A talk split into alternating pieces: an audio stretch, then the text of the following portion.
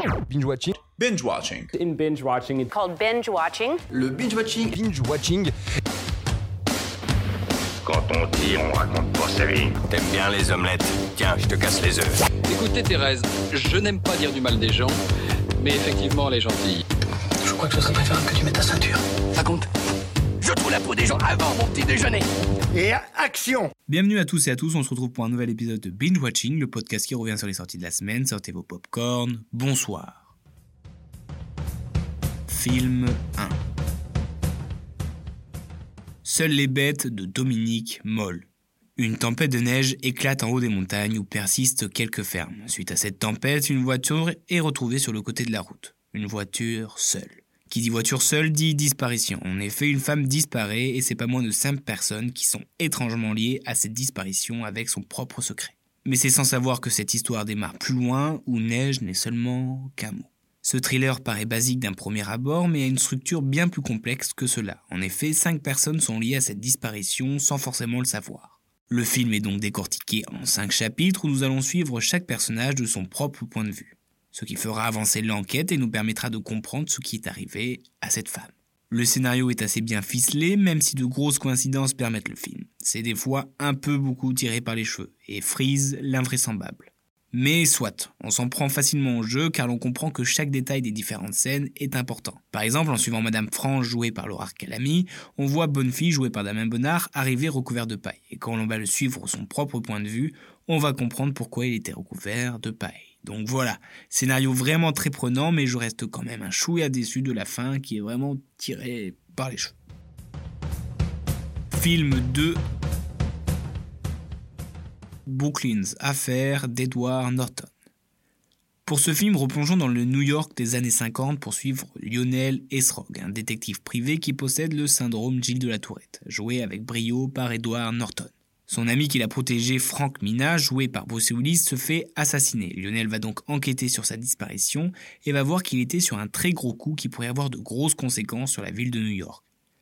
Et c'est face à l'homme le plus redoutable de la ville que Lionel va essayer de sauver l'honneur de son ami à travers les clubs de jazz, les taudis ou encore les quartiers chics de Manhattan. Nous avons un Edward Norton devant et derrière la caméra, excellent. Cette enquête en plein cœur de Brooklyn mélange humour, beau plan et ambiance top. Ce film a tout simplement charmé avec cette période des 50 plus l'ambiance jazz avec les bars et la bande son, puis le fait que ce soit un détective privé un peu spécial, c'est un tout que j'aime bien et qui a bien été réalisé. De plus, la photographie est très belle, notamment euh, lors des scènes nocturnes.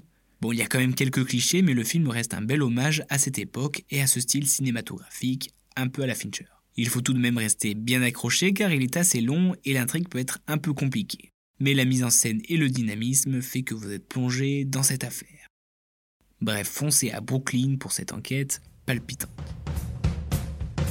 Film 3 le meilleur reste à venir de Mathieu Delaporte et Alexandre de la Patelière. Arthur Dreyfus et César Montesio, joués respectivement par Lucchini et Bruel, sont deux amis d'enfance que tout oppose. Et suite à un énorme malentendu, chacun pense que l'autre va mourir dans quelques mois. En effet, Dreyfus, en voulant lui annoncer en quelque sorte paniqué, et a fait comprendre que c'était lui-même qui avait le cancer. Il décide alors de tout plaquer pour profiter au maximum de leur amitié. Les réalisateurs du prénom reviennent avec une comédie assez bien écrite, les dialogues sont à la fois drôles et touchants et ne semblent pas avoir de dialogue inutile, au contraire de quelques plans qui certains d'entre eux sont peut-être inutiles. Mais le discours à la fin m'a fait verser une larme et m'a eu... Enfin, m'a fait verser rien, du tout. Pleure pas. La construction du duo est bien faite portée par le duo d'acteurs qui tire une belle performance du côté Bruel qui montre une fois de plus qu'il peut être un assez bon acteur et Lucchini maître dans le domaine. Bon, après, le quiproquo est annoncé assez tôt, ce qui vous amène à quelques répétitions, mais ça passe quand même. Mais après, ne vous attendez pas à un prénom bis, hein, loin de là. Il reste quand même assez fragile et un peu trop surréaliste. La partie en Inde, par exemple, est un peu inutile, et l'idée qu'il essaye de faire passer est un peu maladroite. Bref, le meilleur reste à venir, c'est ce que l'on souhaite à ce duo, en espérant que le meilleur ne reste pas derrière eux. Film 4 La famille Adams de Conrad Vernon et Craig Tiernan. Qui ne connaît pas cette famille, encore plus connue que les Kardashians? On les retrouve donc dans un film d'animation cette fois-ci. Ils demeurent sur une montagne dans le New Jersey et sont en plein préparatif pour la mazurka de Pugsley. Mais plusieurs problèmes, tout d'abord ils ne semblent pas prêts pour cette cérémonie, et en plus leur voisine du bas de la colline est en train de mettre à pied un quartier préfabriqué et leur manoir fait tâche. Mais comment battre la terrible Vago Needler? Ce film d'animation a à mon goût choisi la mauvaise cible, même s'il a un humour un peu noir, ça aurait pu être beaucoup plus. La cible est clairement les enfants. Or, c'est les adultes nostalgiques de cette série qui auraient aimé les revoir. L'histoire est très à la Disney avec une morale, etc., etc. On se concentre presque plus sur la méchante que sur la famille. Par contre, la musique est grave cool et sympathique. Et pour ce qui est des doublages, je ne suis pas vraiment conquis par l'accent espagnol de Kev Adams. Je n'ai pas passé un mauvais moment non plus car c'est pas mal écrit et puis on retrouve de nombreux clins d'œil qui satisferont les plus grands. Mais je pense que la déception sera quand même présente. Bref, c'est une séance à aller voir en famille, mais c'est tout. Film 6 Jumanji Next Level de Jack Kasdan. C'est la suite directe de Jumanji Bienvenue dans la jungle. Alors que Spencer décide de rebidouiller le jeu, il replonge dedans. Ses amis décident donc de lui venir en aide, mais petit problème lors de la transformation, ils ont embarqué le grand-père et son meilleur ami. Et c'est donc une nouvelle aventure pour sortir du jeu, toujours plus périlleuse, entre déserts arides, montagnes enneigées et couples de grands-pères qui ne comprennent rien d'où ils sont, l'aventure semble périlleuse.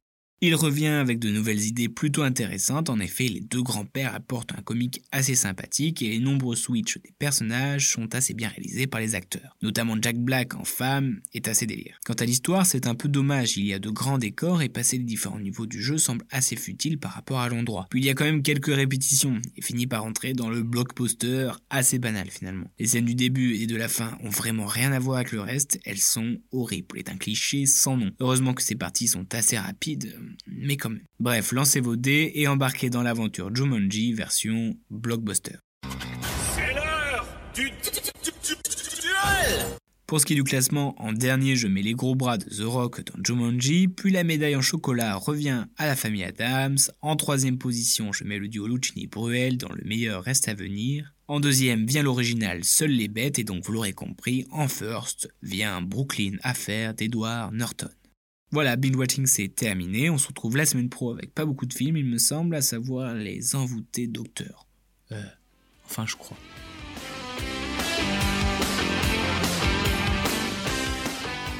Je respecte ton avis, mais en tout cas, c'est pas le mien, donc c'est pas le bon. Tu vois ce que je veux dire